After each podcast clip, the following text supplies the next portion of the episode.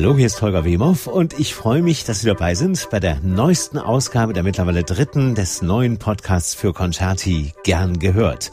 Heute mit einer wahren Opernlegende, mit Edda Moser.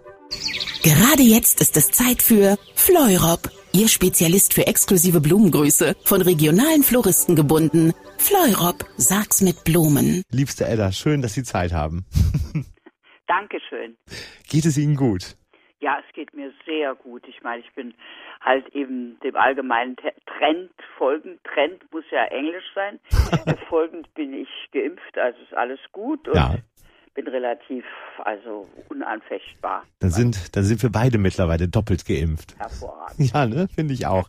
Ich muss erst mal gratulieren, weil ähm, wie viele andere auch habe auch ich diesen wunderbaren neuen Arte-Film über Sie gesehen. Edda. Moser, Königin der Nacht. Was für ein schönes Dokument. Ja, ich freue mich auch und bin tief dankbar, dass das eben, dass die Hildegard Schulte das wirklich ermöglicht hat, dass ich ein bisschen so einen winzigen Teil meines sehr schönen Lebens eben eben darüber berichten konnte. Ein winziger Teil schwebt ja nach wie vor äh, Millionen äh, Kilometer, hätte ich beinahe gesagt, über uns in der Raumkapsel. Ja, der, der, nach dem Rechten. Der bleibt noch etwas länger, ne? So würde ich auch sagen. So würde ich auch sagen. Herrlich. Äh, ich musste übrigens über den Beginn auch sehr lachen. Da sitzen Sie, glaube ich, in Ihrem Wohnzimmer und Sie sagen, die Küchentür muss zu. Das geht ja so gar nicht. Kann sein. Ich wusste noch nicht, dass die mich aufnehmen, weil ich eben nicht wollte. Es ist ja so, ich wohne ja so in einem Haus aus zwei Häusern und da hab, früher, wie ich hier geübt habe, haben die Leute immer geklingelt und haben gesagt, könnten Sie nicht die Küchentür aufmachen? Wir hören so wenig. ich ich habe hier mit meinem Pianisten Ivan Törsch, ja. habe ich eben meine Liederabende und auch mein ganzes Partienstudium und so weiter, habe ich eben mit ihm die Liederabende mit ihm und mit Erika de Heer, der kürzlich verstorbenen ja. wunderbaren Pianistin, Pianistin von der Kölner Oper, die hat mir die Rollen eingeprügelt, aber die, ähm, die Nachbarn wollten eben an allem teilnehmen. Und vor allem durften sie das ja ohne Eintritt zu zahlen. Ja, erstens das und zweitens mal normalerweise beschweren sich immer die Nachbarn, man soll mit dem Gesinge aufhören. Bei mir war aber Gott sei Dank das Gegenteil der Fall. Ja, ich hätte auch gerne mit jeder Nachbarin und jedem Nachbarn getauscht bei Ihnen. Edda, es geht um die quasi um die Musik Ihres Lebens und wir haben einige Ausschnitte rausgesucht, äh, wo Sie auf jeden Fall auch im Mittelpunkt stehen als Sängerin, aber auch äh, wunderbare Kolleginnen, Kollegen und ja. Verwandte. Aber dazu kommen wir noch. Ja. Ich würde vorschlagen, ich werde mal die ersten Takte äh, des ersten Liedes, das Sie sich gewünscht haben, hier einspielen. Ja.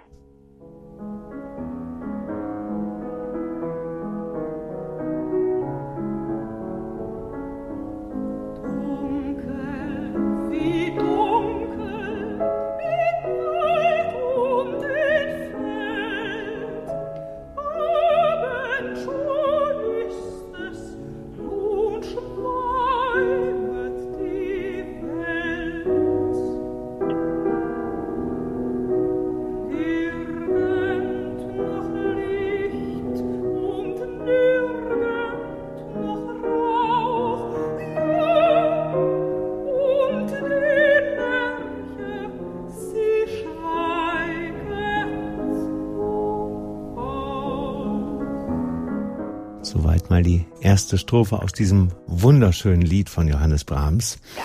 Eine Aufnahme, die Sie, glaube ich, Mitte der 70er Jahre mit Erik Werber am Klavier so gemacht ist haben. Es, ja, so ist es. Ich habe es auch seitdem nicht mehr gehört und es bewegt mich sehr. Es ist, ähm, es ist dieser Brahms, der auf der einen Seite sehr melancholisch, auf der anderen Seite sehr tröstlich ist, wie ich finde. Ja, einfach die Musik ist so überwältigend, ja. dass man sich niemals dran gewöhnt. Man ist immer beim Liederabend zumindest war ich immer tief bewegt, diese Dinge singen zu dürfen. Ja, von ewiger Liebe heißt dieses wunderschöne Lied. Ja. Ähm, war das auch in Ihrem Liedprogramm immer Teil? Ja, absolut immer. Ja. Ja, immer. Ich habe immer beim Brahms Teil dazu genommen und habe mhm. eben ja, Brahms und Pfitzner waren diejenigen, die ja. meiner Person entsprachen. Ausgerechnet Pfitzner, wieso denn der?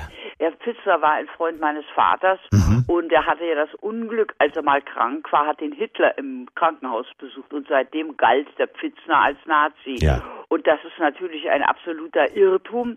Und er konnte natürlich dem Hitler nicht sagen, gehen Sie weg, ich will kein Nazi sein. Das ging natürlich ja. nicht und hat das eben über sich ergehen lassen.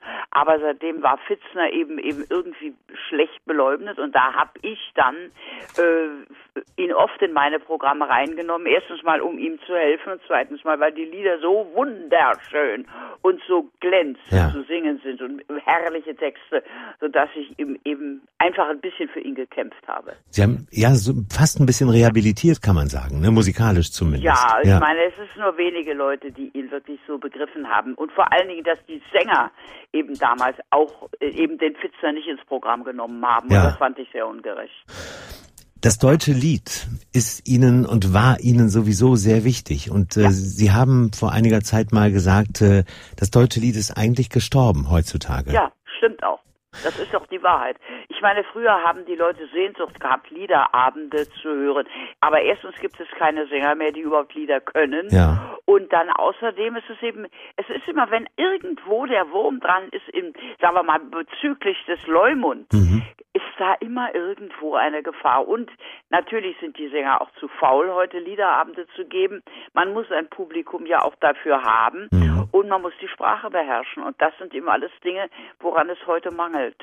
Jetzt gibt es aber durchaus ja sehr berühmte Liedsänger von heute. Ich nenne jetzt mal nur als Beispiel Christian Gerhaher. Den werden Sie kennen. Ja, also das ist, ich habe, ich habe ihn einmal im Original gehört und ich war tief enttäuscht von ihm. Tatsächlich. Tief enttäuscht, ja. weil seine Stimme so leise war, dass man überhaupt nicht begriff, wovon er redet oder sang, sprach und hat alles vom Blatt gesungen. Das wäre überhaupt in meiner Zeit damals nicht möglich gewesen. Ja. Die Sänger heute singen alles mit Notenständer vor der Nase und dadurch fällt der Kontakt zum Publikum weg. Das ist richtig, weil jedes Lied ist ja ein kleines Drama in sich, was eigentlich mit dem Publikum auch interagiert werden muss. Absolut. Ja. Ich habe immer mit, den, mit dem Publikum mich hinter ein Lied gestellt. Ja. Und das Auswendigsingen war eine absolute Selbstverständlichkeit. Man sang 30 Lieder und gab noch vier Zugaben. Oder Hermann Frey gab acht Zugaben. Wahnsinn, und das ja. waren eben, das waren ganz große Künstler. Und es war überhaupt kein Thema, äh, mit dem Notenständer vor der Nase zu singen. Und mhm. das muss ich sagen, ich verachte es. Denn die Sänger haben genau dieselben Talente wie wir damals. Sie sind nur einfach zu faul oder haben keine Nerven, eben einen Liederabend auswendig zu singen. Und das, ich weiß nicht, Diana Damrau, das weiß ich nicht, ob sie, ich habe den Liederabend noch nicht gehört. Ich habe sie noch, ich habe sie noch nie mit, kein Problem, ich habe sie noch nie mit einem Notenständer gesehen, auch nicht in Liederabenden. Nein, nein, nein, es kam nicht in vor und auch im Oratorium nach Möglichkeit. Da hat man natürlich Noten gehabt, aber man konnte alles auswendig. Ja. Man hatte nur die Noten, damit wenn einer rauskommt, Als Sicherheit so, dass ne? man weiß, wo man ist. Ja, genau.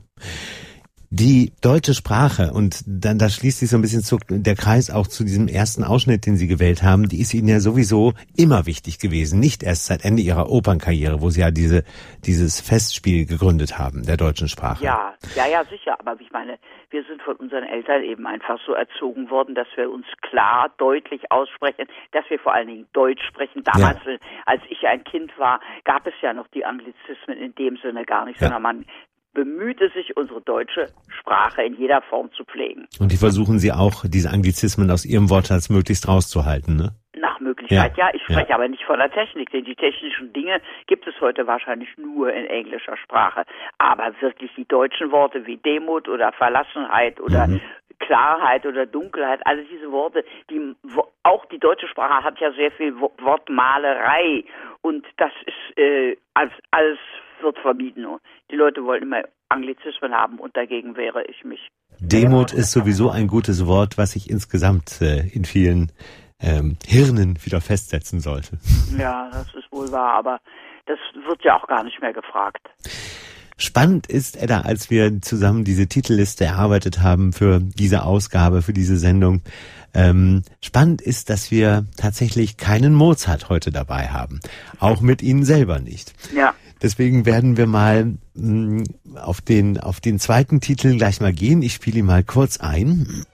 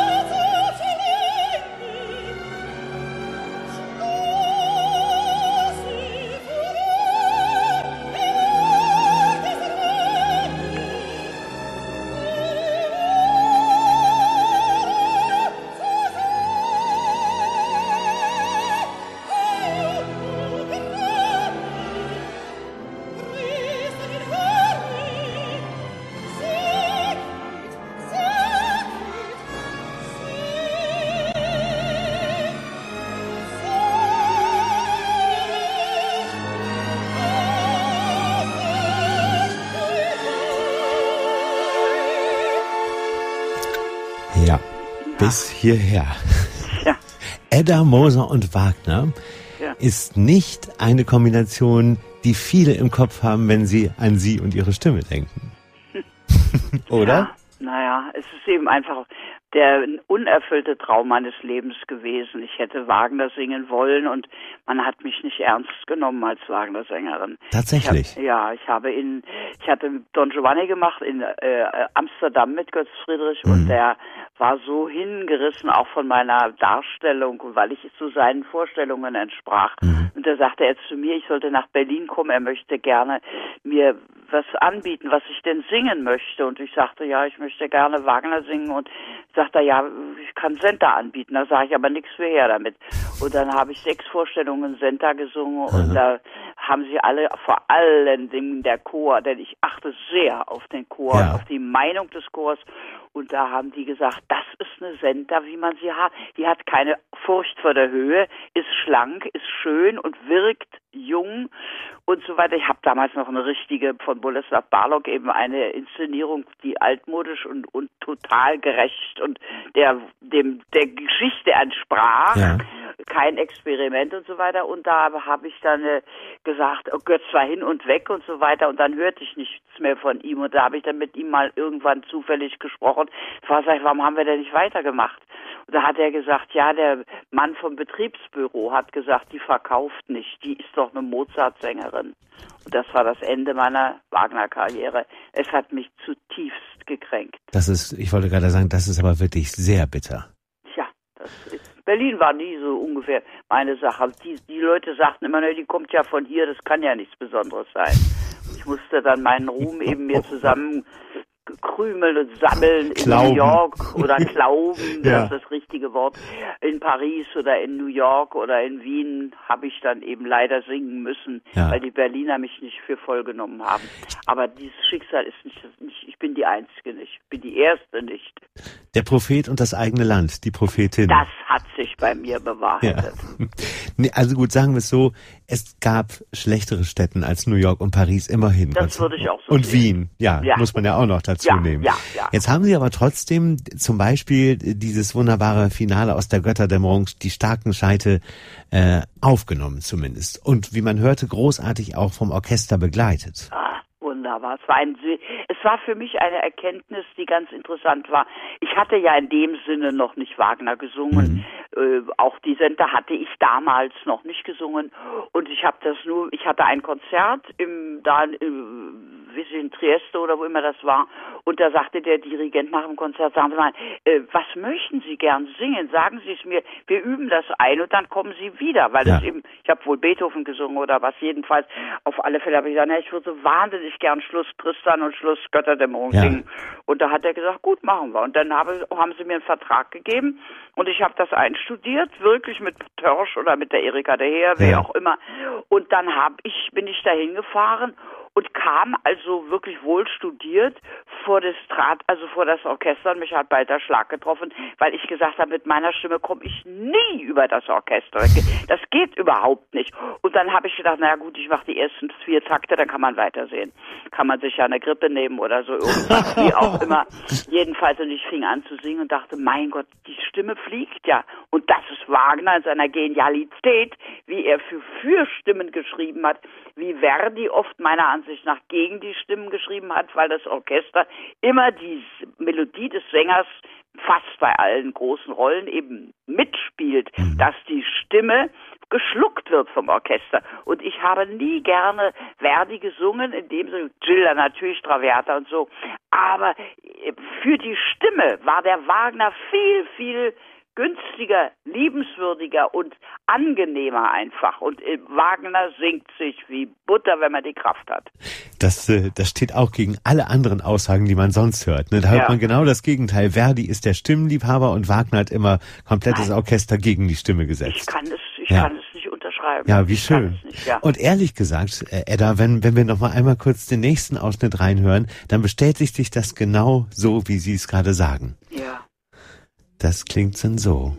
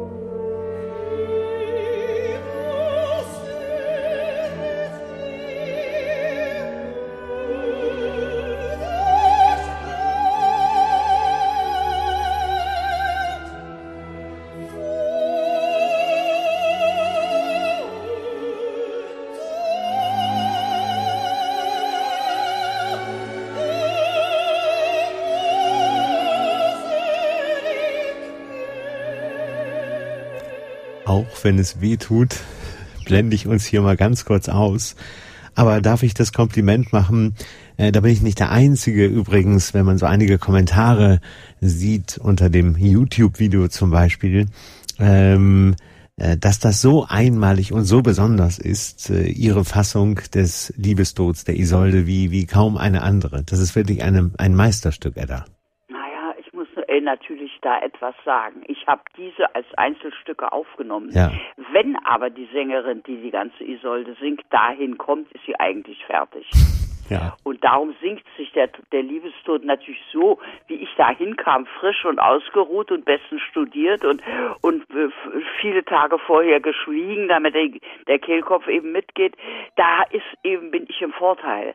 Aber ich bewundere alle, die sich trauen, ihm die ganze Isolde oder die ganze Brünnhilde zu singen. Ich habe tiefsten Respekt und ich liege natürlich auf den Knien vor Birgit Nilsson. Ja. Das ist eben einfach die ganz, ganz große.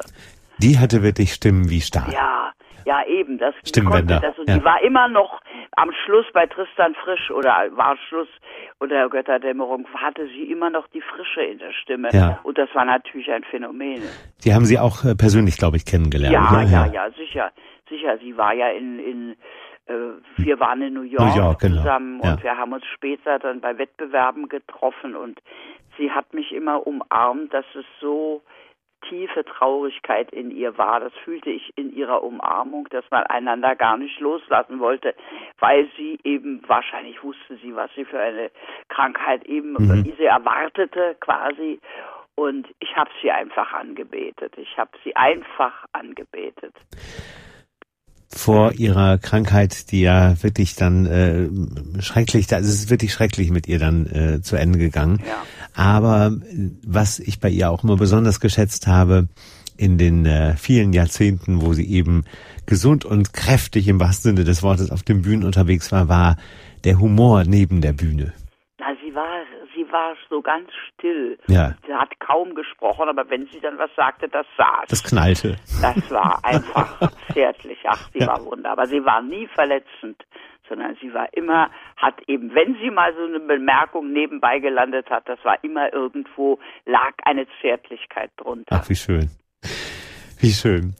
Ich finde das sehr schön, Edda, diese drei Ausschnitte, die wir jetzt mit Ihnen gehört haben, dass die eben mal von der ewigen Mozart-Sängerin weggekommen sind. Ja. Wirklich. Ja, ja, sicher. Ja. Ich meine, natürlich. Und man wird auch nach einiger Zeit dann, wenn man sehr viel weiß, ich zum Beispiel die, die heiligste und traurigste Oper der Welt überhaupt, das Così fan tutte, ein totale, äh, sagen wir mal, Offenbarungseid für die Liebe. Ja. Denn da habe ich, das habe ich sehr oft gesungen, aber dann wollte ich auch mal eben et- etwas anderes machen und dann habe ich Fidelio gesungen nicht und habe dann eben einfach die Stimme ein bisschen mehr ausfahren. Man singt ja Mozart auf den Zehenspitzen immer, dass man eben man kann nie so richtig loslegen, wie man es eben eben bei Wagner kann. Da kann man sich einfach total ausgeben. Bei Mozart ist, singt man immer im Korsett.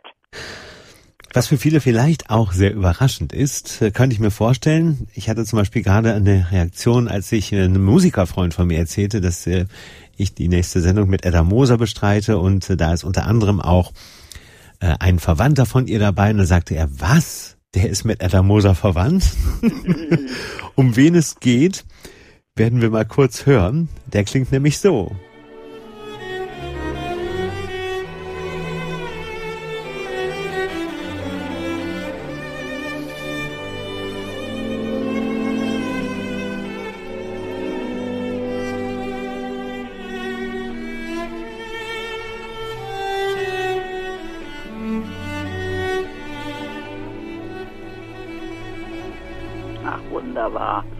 Wunderbar. Das kann er, wunderbar. ne? Ja, ja. Er hat einen ganz, ganz besonderen äh, Ton. Das ist Cellist Johannes Moser, einer der definitiv besten Cellisten der Welt. Ja. Und äh, ja, der hat sogar noch ihren Nachnamen. Naja, es ist, also der ist der Sohn meines Bruders Kai Mhm. und äh, gerade jetzt vor zwei oder drei Tagen hat er in Prag hat der Schumann gespielt. Also Ja. er tut das, was ich mit der Kehle gemacht hat. Er singt. Er singt. mit seinem Cello und Ja. singt hochdramatisch und virtuos und äh, wirklich eben in einer Einmaligkeit von Wärme und Zärtlichkeit. Also das ist halt mein Jojo. genau, so, so nennen Sie. Das ist, das ist sehr goldig. Vor allem das Schöne ist ja, Sie stehen auch in sehr regelmäßigen Kontakt miteinander. Ja, ne? ja, ja, absolut. Wir halten eben zusammen wie durch dick und dünn und, und wie Pech und Schwefel. Also wir halten einfach zusammen. Wenn Not am Mann ist, steht die Familie zusammen Ja. wie eine Mauer. Ähm, wie oft schaffen Sie es, seine Konzerte zu besuchen? Ja, es kommt drauf an. Kommt, wie, kommt wie er in der Nähe ist wahrscheinlich. Ja, ne? ja, na, die- erstens das, aber ich meine, man kann ja alles, wird ja alles übertragen. Ja. Ich höre sehr viel einfach übertragen, wie jetzt eben gerade aus Prag. Und äh, weil, weil eben auch durch die Krankheit, die jetzt durch die ganze Welt geht, Mhm. ist man natürlich dann auch sachte. Und ich muss mich natürlich, obgleich ich halt geimpft bin, muss ich eben vorsichtig sein. Und die Hotels sind ja alle zu. Man kann ja nirgends übernachten. In Hamburg dürfen Sie wieder übernachten. Ah, sehen Sie, wie gut das höre. ja, genau. Da werde ich zu meinem Freund Kent Nagano, werde ich mich dann mal irgendwann Zum, treffen. zum Beispiel, Hamburg. der, der Ja. probt hier gerade die, ähm, die erste Premiere nach der, ähm, in der, für die neue Saison, da gibt's den Hoffmann mit ihm, den Ah, Offenbach sehr Hoffmann. schön. Ja, ja, na, genau. das ist auch so ein leichtes Stück. Oh Gott. ja, das kennen Sie ja auch zu Ja, Genüge, das ne? würde ich auch so sehen. Ja. Ja. Oh, ja, ja, ja, ja, ja, ja. Wenn Sie sagen, die Familie steht wie die Mauer zusammen, da gibt es ja noch jemand in dieser Familie. Na, Ähm, was denn, na, was denn? den, den müssen wir auch mal eben noch mal ganz kurz hören.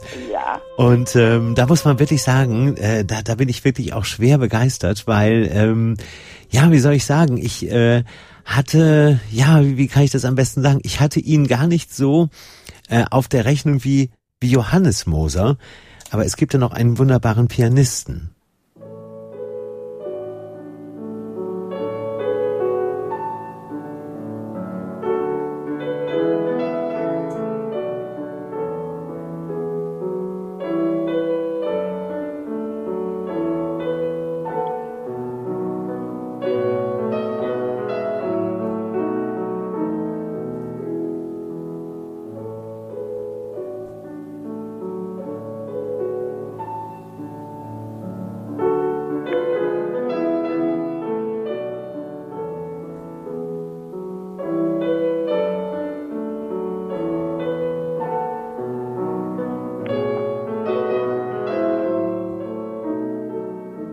Und auch Benjamin Moser, wie man hört, vermag auf seinem Instrument zu singen.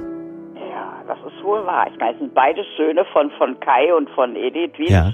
Und die beiden sind eben auch so in ihrer Vollendung und in ihrem Klang sind sie einfach ungewöhnlich. Und ich meine, man, natürlich gibt es eben, wie Sand am Meer gibt es Pianisten, aber dieser deutsche Brahms-Klang Ja. hat etwas so umfassend Wärmendes. Ja. Und das macht er wirklich so hörbar, dass man eben sagt, ja, Brahms ist ein deutscher Komponist.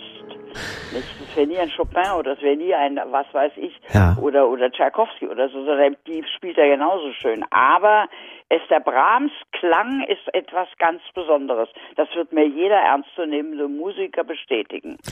Ich ähm, muss deswegen ähm, oder st- strauchle ich nicht, sondern denke gerade noch etwas weiter. Ich ähm, es gibt einen anderen berühmten deutschen Pianisten Lars Vogt.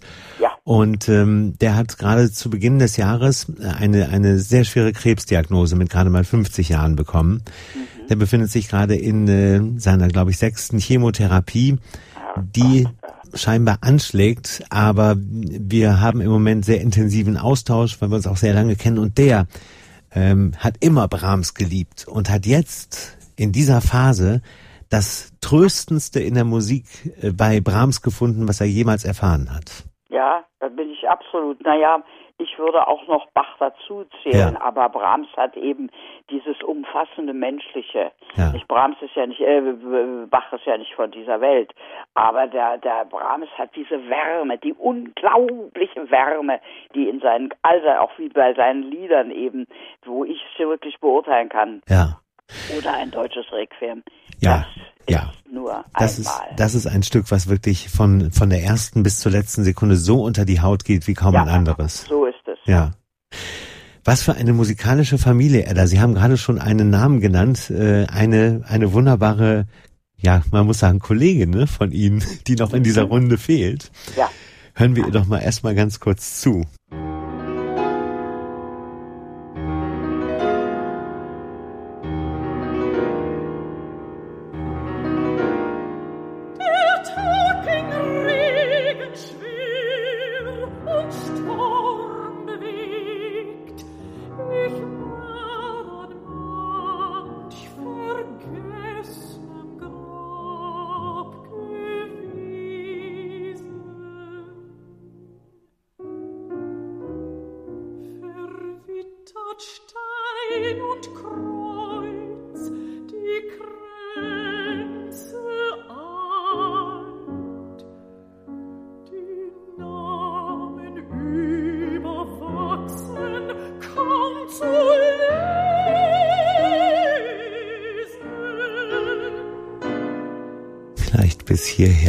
Johannes ja. Brahms auf dem Kirchhofe mit Sopranistin Edith Wiens. Ähm, eine ganz andere Stimme als sie, eine lyrische. Ja. Eine ganz äh, sanfte und sehr textverständliche, sehr in die Worte verliebte Stimme auch. So, ja. Oder? Ja. Würden Sie das ja, auch so sagen? Wort verliebt würde ich nicht sagen, sondern sie dient ja, wie wir alle sie dient, dienen. Ja. Nicht? Und das ist eben in, in wirklicher Demut, wie ja. ich immer sage, das ist eine meiner Wörter, die ich sehr wichtig finde. Und das macht sie ja ganz hervorragend. Nicht? Der, oh. der Pianist ist nicht so meine Kragenweite, weil er den Brahms nicht ausspielt. Ja. Denn er macht eben, ist zu schnell, die Arpeggien. Nicht, dass es eben, man muss Brahms mehr rollen. Also das ist eine, aber eine Auffassung. Denn ich bin, bin eben ein Diene dem Brahms eben so, ich kann. Und der Vater, unser Vater Hans-Joachim Moser, ja. war ja der, äh, Brahms hat ihn ja ab, äh, so abends immer auf seinem Schoß gehabt. Die waren ja, der Großvater und der Josef Joachim und so weiter, die waren ja alle eine, ein großes äh, Musikerfreundschaftsband und Bund. Und äh, da war Vater als kleines Kind eben, wurde dann da immer rumgereicht. Das ist ja unglaublich. Ja, ja, ja. Denn Brahms ist ja, glaube ich, 1897 gestorben und mein Vater ist 89 geboren. Ja. Also so war das eben, die waren eine, eine Generation quasi. Haben Sie sich mit Edith Wiens hin und wieder auch mal ausgetauscht? Nein. Nein. Musikalisch kaum. Tatsächlich kaum. nicht. Nein, nein, das ist einfach, Sänger tun das eigentlich auch kaum. Auch nicht als Verwandte. Nein, nein, nein. okay. Jeder hat, jeder geht seine Straße. Ja. Ähm, aber wie man hört, ich finde es ja wunderbar, dass Sie sich äh, auch auch für Edith Wiens jetzt in unserem kleinen ähm, musikalischen, auf dieser kleinen musikalischen Reise entschieden haben, ja, weil ähm, gut, ich meine, sie hätte nie die Rollen singen können, die Sie gesungen haben, natürlich. Nein, das muss ja auch nicht sein. Nee. Ich meine, jeder hat so seine, seine Verpflichtung und sie ist jetzt also eine der besten Gesangspädagoginnen ja. eben auf der Welt. Ja. Macht überall. Und sie hat ja auch tatsächlich äh, ähm, sehr viel äh, mehr Lied, glaube ich, noch gesungen als Sie, ne? Das würde ich nicht sagen. Tatsächlich, okay. Nein, ich habe ja immer es einfach auch eine heilige Pflicht angesehen, ja. neben den großen Opernpartien mich im Liederabend, sagen wir mal, anderweitig eben zu lagern. Mhm. Und das bringt einen ja auch immer wieder ein bisschen zurück auf die Erde, dass man eben das Lied pflegen soll. Ja. Wenn man nur eben die Opernrollen singt, ist das einerseits eine Einseitigkeit und eine stimmliche Belastung. Ja. Obgleich ein Liederabend eben, wenn man 28 Lieder hintereinander durchsingt, ist man auch müde. Aber vom Kopf her auch. Und ich habe es einfach auch geliebt. Ja. Das deutsche Lied ist für mich eine absolute, ein, ein Muss und eine wirklich eine, eine große Verantwortung, so dieses Lied gut nicht, nicht sterben zu lassen, wie ja. es jetzt so scheint es gestorben ist, weil eben auch das Publikum nicht mehr da ist und nicht mehr vorbereitet wird. Ja. Ich glaube schon, dass die Leute gerne einen Liederabend hören. Und ich meine, der Jonas Kaufmann macht ja auch Liederabende, aber es ist alles immer, sagen wir mal, hat nicht die Intimität eines Liederabends, wie es damals Fischer Dieskau oder Hermi Prey oder ja. wie sie alle eben hießen. Ja, nicht, das waren ja ganz große Liedersänger, die eben auch von einem zum anderen Liederabend eben sich gehangelt haben und waren große, große Leute, die eben, ich meine, Winterreise, weiß ich von wem auch immer gesungen, das waren schon Sachen. Auch Christa Ludwig, die Heilige, eben hat ja auch eben diese großen Zyklen gesungen. Bis zum Schluss sogar ihrer ja. Karriere, ja. ja. Das ja. uns, und äh, auch das waren noch wunderbar große Abende. Definitiv, ja. ja. Sie fehlt schon sehr auch als Mensch, muss ich sagen, auch in ihrer direkten Art und ihrer, wie sie einfach Sachen auch sehr nüchtern, aber doch mit sehr viel ja. Humor betrachtet hat, das hat mir doch sehr ja. gut gefallen. Ja, Immer wieder. Natürlich, sie war eine unglaubliche Persönlichkeit. Ich war mit ihr sehr befreundet. Und ja, sie beiden passen auch gut zusammen, finde ich. Ja, naja, sicher. Ich meine, ich, Christa Ludwig war natürlich viel sicherer als ich. Ich war nicht ein so eine sichere Persönlichkeit. Ich habe also auch oftmals eben aus geschwiegen aus Verlegenheit, weil mhm. wir dann auch nicht, und da habe ich ja lieber den Mund halten als falsch was sagen. So, ja. Edith Wiens. Ihr, ihr, der Mann übrigens von Edith Wiens, auch, auch Cellist, ne? Kai Moser. Das ist mein Bruder. Ja, genau. Und das ist, der Apfel fällt, wie man sieht, nicht weit vom Stamm. Johannes Ja. Cellist und Benjamin Ja. Pianist. Na sicher, Ja. na sicher. Das wurde ja auch immer gepflegt Ja. in unserem Hause, in unserem Elternhaus eben. Und mein Vater hat ja doch gesungen und bis die Nazis kamen, dann hat er die Stimme verloren. Aber meine Mutter hat wunderbar gegeigt. Also es gab alles. Mutter hat Mendelssohns Violinkonzert also immer geübt in meiner gut. Kindheit. Darum kann Großartig. ich das bis heute auswendig. ja, sogar auswendig singen. Ja, sicher, Schön. aber grandios. Ich hatte Sie gebeten äh, im Vorfeld, Edda, dass wir ähm, vielleicht noch äh, zwei Ihrer Lieblingskollegen hören. Ja. Und ähm, da würde ich vorschlagen, fangen wir doch einfach mal gleich mit dem mit dem ersten an.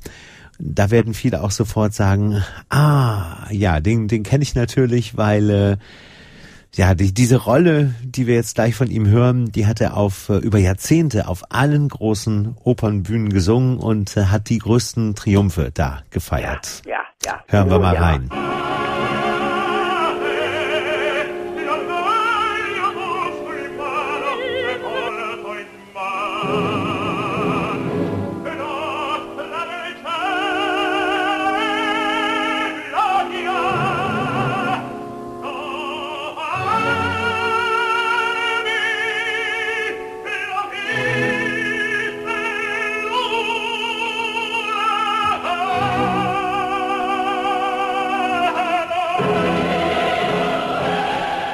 Live in Wien 1987. Fabelhaft. Placido Domingo mit dem Esultate aus Verdis Othello, dieser berühmte Beginn.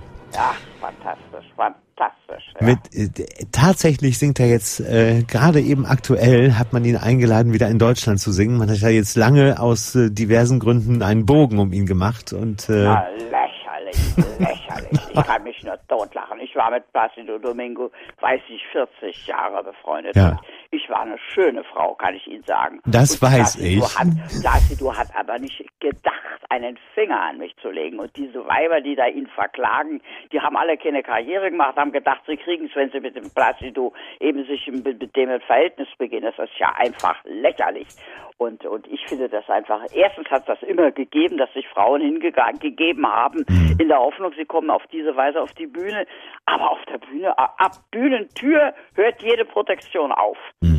Bühnentür, ab da ist man professionell oder nicht. Also ich werde ihn bis aufs Messer verteidigen. das merke ich. Und das finde ich auch wichtig, dass es, dass es, äh, dass, dass es äh, jemanden gibt und es gibt nicht viele, die da wirklich so vehement sagen, nein, so war und Das ist Placido ja nicht. Ja. Naja, Sie doch die Männer, um Gottes Willen. Die nehmen doch jede Gelegenheit wahr, wenn sich irgendwie ergibt und so. Und der Domingo war eben ein bildschöner Mann immer Ja. und war eben ein charmanter Kerl und so. Und die haben sich ihm angeboten, ist ganz klar. Was- Gar kein, gar kein Zweifel. Was hat ihn als äh, Sängerkollegen ausgemacht? Ich kann mich zum Beispiel erinnern, wir hatten mal, Sie haben zum Beispiel einen Hoffmann zusammen auch gemacht, ne? Na, das war vielleicht was. Oh, oh, oh, wir haben also, das war ein Vergnügen, das war, ein, war wahnsinnig anstrengend und der ist mir, wir sind ja bis heute befreundet. Ja. Und ich meine, er hat das sehr, sehr bewundert, wie ich die, diese, diese vier Weiber da hintereinander eben dargestellt habe. Auch ob es Köln waren, war eine wunderbare Inszenierung von Michael Hampe. Aha. Und ich habe es eben in Salzburg zum ersten Mal gemacht mit dem Domingo. Da war der Jean-Pierre Ponel und James Levine waren meine, meine Leute, die mich da eben also geleitet haben. Ja. Und es war einfach Glück. Es war einfach ein so pures Glück, das Ganze zu machen. Und, und Placido war ein fabelhafter Partner. Er hat mich geschützt, wo er konnte und hat mich immer, immer in jeder Weise unterstützt. Und Ja. ich habe oftmals bin ich so in Depressionen gewesen, sag ich schaff das nicht. Sagt natürlich schaffst du das. Und es waren einfach, einfach Sternstunden. Ich hatte wirklich Sternstunden. Sie hatten aber auch wirklich, äh, das sind so, wenn, wenn Sie das so erzählen, diese Geschichten, das sind streckenweise, man neigt ja immer dazu, sogar ich äh, ertappe mich immer dabei und rufe mich dann selber immer zurück, dass ich dachte, ach, es war früher aber schon schön, was da so los war. Das war's ja auch. Schon, ne? Ja, ich Ja. würde sagen, es ist natürlich so, ich habe natürlich auch Regisseure erlebt, die wirklich dann, wo ich dann gesagt habe, ach wissen Sie was, ich gehe heim. Ja. Und bin dann auch nach Hause gegangen, weil wenn ich gesehen habe, wenn sie eben diese Fälschungen versuchten Und heute ist man eben, kriegt man, also gilt es als Erfolg, wenn man also zu Tode ausgebuht wird. Und ich habe eine solche Verachtung für diese Regisseure, die glauben, wenn sie eine Oper also als Handlung umstellen, wie es jetzt gerade wieder in, in Wien passiert ist, da haben Beim also Faust. das Hoffmanns, äh, die haben gemacht, äh, Margarete von Gounod. Ja, genau. Es muss ein solcher Dreck gewesen sein. Und ich verachte das Publikum, dass sie sich das gefallen. Die schreien zwar Bu, ich würde zur Kasse gehen, würde sagen, ich möchte mein Geld zurückhaben. Ich war hier eigentlich, bin hier in die Oper gegangen, um den Faust zu sehen. Mhm aber nicht um in irgendeinem Bordell mich da also anzuekeln und mhm. so weiter. Also ich kann nur sagen, ich verachte diese Regisseure, die auf sich da ihr Mütchen kühlen, weil sie es nicht besser können und ein Publikum dann an der Nase herumführen. Ich verachte sie alle. Haben Sie mal eine Produktion wegen eines Regisseurs verlassen? Ja, oftmals. Ich habe gesagt, wissen Sie was, entweder machen wir das anders oder ich gehe heim. Okay. Ich habe das immer ganz höflich und leise und nett gesagt. Ich habe dann also auch schon mal, irgendwann habe ich die armen Hampe eine runtergehauen, weil es so langweilig war und so weiter. Äh, aber ich wollte ich nicht schlagen, sondern ich habe dann ganzen, die ganzen Requisiten vom Tisch gewischt und unseligerweise stand der, äh, der Hampe in meiner Richtung. Also das, das ist zwar also eigentlich, aber ich war so empört, weil es einfach so langweilig war. Verstehe. Nicht? Und dann bin ich dann heimgegangen. Da mussten Sie handeln. Ja, ich musste handeln. aber der Hamper hat mir das nicht übel genommen, was ich ihm heute hoch anrechne. Ja. Nicht? Und er hat gesagt, na, die hat eine Macke. Hatte, hatte ich ja auch. Aber ich war natürlich nur in solcher Ekstase, das Glück hatte, mit dem Placido singen zu dürfen, dieses schwere Zeug. Ja. Und so, da bin ich natürlich dann irgendwann mal ausgerastet. Aber ich habe ja dann eben eine so gute Leistung eben dann trotzdem bringen können, dass also dann keiner, keiner mir das übel genommen hat. Also die Sängerinnen sind ja meistens alle ein bisschen hysterisch, weil sie eben eben auch Angst haben und ich hatte auch Angst. Ja. Wobei sie immer schon sehr bei sich waren, das muss man wirklich sagen. Sie waren immer sehr klar vor allem. Ja, ich habe natürlich kein X vs U gemacht. Ich Ja. habe einfach immer gesagt, was Sache ist, weil ich immer sagte, das spart Zeit. Ja. Als letzten Ausschnitt, liebe Edda, das äh, wird vielleicht auch viele überraschen. Da haben wir auch nochmal über ihre Partner gesprochen und sie sagten von den Tenören, ich mochte Dom- Domingo gerne und ich mochte eigentlich alle meine großen Partner gerne, aber es gab dann doch einen, der mir der Liebste war. Ja, Und- ja, das ist wohl wahr. Und bevor wir über den reden, hören wir mal die ersten Takte dieser wundervollen Arie von Georges Bizet aus den Perlenfischern.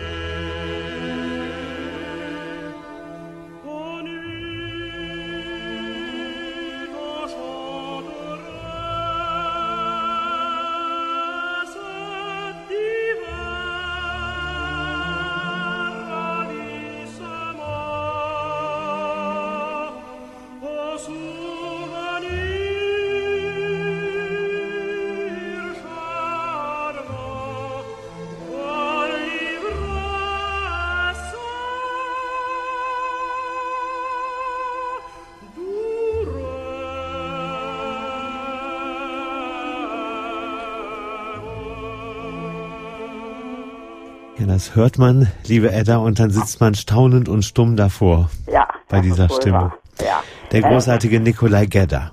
Ja, er hatte immer in seiner Stimme eine Melancholie. Ja. die mir sehr gefallen hat. Und wir haben eben so viel zusammen gemacht. Und er hat mir ja das Leben gerettet, da wir war, ich bin eingesprungen bei einer Aufnahme bei IMI. Ich war an sich bei der, bei der Grammophon. Aha. Und dann hat, rief mich ein Dr. Helmut Stojohann an und sagte, ja, also ich sollte morgen früh um 10 doch bitte bei der Aufnahme sein. Sag ich, um was geht es? Wer sind Sie? so, so ging das. Er war immer so Köss, ein wunderbarer Mensch. Und da hat er gesagt, ja, bei uns ist ja eine krank geworden, die Sängerin, die soll, das ist jetzt der Walzertraum und, und, und, und, und die Franzi ist jetzt nicht besetzt und sie müssen das morgen singen. Sag ich, kenne weder die Rolle der Franzi noch das Stück überhaupt. Also es war ganz gespenstisch. Ja, sagt, es ist, sie müssen das, sie müssen morgen um 10 Uhr da sein. Also so ging das. Und dann habe ich tatsächlich in der Nacht die Rolle gelernt. Unglaublich. Dann, ja, und bin dann, ich weiß ja, wo das war, glaube ich, in München oder sowas, bin dann mit dem ersten Flugzeug nach München und habe dann da äh, das auf. Und dann war eben die Frau des Produzenten, wollte mir sagen, wie ich den Dialog zu sprechen habe Mhm. und so. Und da habe ich dann, äh, weil ich so nervös war, bin ich völlig ausgerastet, habe gesagt, das lassen wir jetzt mal meine Sorge sein. Ich möchte den Satz mal erst zu Ende reden. Mhm. So, dann war Nikola Gedda, der war der Partner von mir und war dran und setzte seine Hornbrille auf und schaute mit etwas mitleidigem Blick diese Dame an und hat dann, äh, er musste den Satz sagen, Franzi, Franzi, wo bleibst du? Und dann sagte der Nikola Gedda mit, also mit etwas leidender Miene, wie soll ich es anlegen? Und schaute mich dabei ganz, ganz streng an. Und da wusste ich, wie es lief. Und der hat mich gerettet, dass ich dann eben so genau diesen selben Ton dann angeschlagen habe und kriegte dann einen Vertrag mit EMI für fünf Soloplatten im Jahr. Und da habe ich gedacht, na das mache ich doch natürlich, denn ich meine, die Deutsche Grammophon ist eine wunderbare Schallplattengesellschaft gewesen, aber, und Karajan und so weiter, alles, aber ich habe eben durch, keiner hat mir fünf Soloplatten angeboten im Jahr zu machen, aber EMI ja. Und da blieb ich natürlich bei EMI und das hat sich also in all den Jahren ausgezahlt. Haben Sie, haben Sie viel mit Gedda zusammen auch gesungen? Ja, Metropolitan Oper Ja. haben wir dauernd Don Giovanni gesungen und wir haben gesungen äh, Entführung aus dem Serail, wir haben Zauberflöte gemacht. Also ich habe ja an der Metropolitan Opera eben sehr viele Mozart-Rollen Ja. gesungen. Ich war sozusagen die Mozart-Sängerin vom Dienst, also auch die Donna Anna. Ja, ja. Von allen habe ich am meisten gesungen. Und das waren eben alles und die meisten Vorstellungen, entweder habe ich mit Gedda gesungen oder mit dem Josta Winberg. Ja. Also wir waren eben, wir waren ein gutes, gute, gutes Ensemble damals und die beiden Schweden, der Gösta und der, und das waren eben Und Gedda, hatten, ja. ja. und Gedda, sie hatten einfach eine unglaubliche Ja. männliche Würde, beide. Aber Gedda war natürlich nur meine absolute Liebe. Ja, der Grand Seigneur sozusagen, ne? Ja, Es ist, es ist ja. spannend, dass Sie das erzählen, weil ähm, ich kann mich erinnern, jetzt gerade in diesem Moment, ich habe, glaube ich, 1997 ein Interview mit Anneliese Rothenberger geführt. Ja, wie schön. Und äh, da habe ich sie auch nach ihren Lieblingstenören gefragt. Und Ja. äh, dann kam sie ins absolute Schwärmen über Wunderlich. Ja, Ähm, na klar. was man natürlich versteht. Und dann fragte ich so, oder sagte ich zu ihr, ne, die meisten Aufnahmen auch im Operettenbereich haben sie ja mit Gedda gemacht. Und da sagte sie, wir beiden waren uns nie ganz grün. Ich fand ihn, ja, ich fand ihn viel zu unverlässlich, sagte sie zu mir. Na, das kann ich aber gar nicht sagen. Ja, ja, Also, spannend, ne? So, Ja, aber es muss auch die. Chemie stimmen, wie man sieht. Das ist Und Ja. das stimmte bei uns eben absolut. Ich habe die Anne, die, die sang ja damals in diesem Walzertraum die Hauptpartie und da hat sie sehr oft geweint. Ja. Weil sie merkte, das Ende naht. Ja, genau, wo Sie gerade so im Kommen waren als So. ganz große, war Ihre Karriere im Sinken So, da. Ja, ja. und das habe ich ein so tiefes, tiefes Mitleid mit. Sie war zu mir zauberhaft, Ja. immer. Wir haben auch Zauberflöte zusammen in Hamburg gemacht und so. Also ich war mit der Anneliese Rothenberger sehr, sehr gut und sie war eine wunderbare äh, Kollegin einfach. Ganz besonders. Und ein ganz Also- reizender, feiner Mensch, das muss ich wirklich sagen. Ja. Absolut. Also ich habe, wir haben kein Mensch hat verstanden, warum sie mit diesem Mann da verheiratet war, der sie immer verhauen hat. Und deshalb haben wir also also mit großem Bedauern immer mehr zur Kenntnis genommen, wenn sie mit dem Maus mit dem blauen Auge dann in die Aufnahmen kam. ja. Nicht? Das war eine ganz große Tragik. Ja. Edda, wie schön, dass Sie mich eine Stunde lang wieder mal an Ihrem Leben haben teilnehmen lassen. Ja.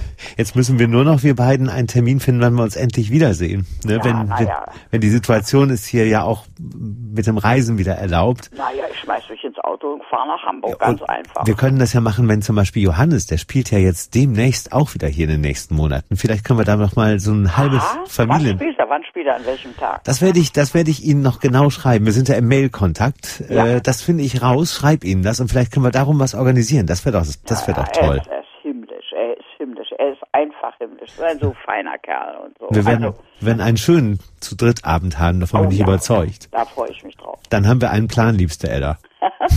Man muss immer ein Ziel haben. Und ein solch schönes in diesem Fall. Ja, weiß Gott. Ich danke Ihnen von Herzen, das wissen Sie.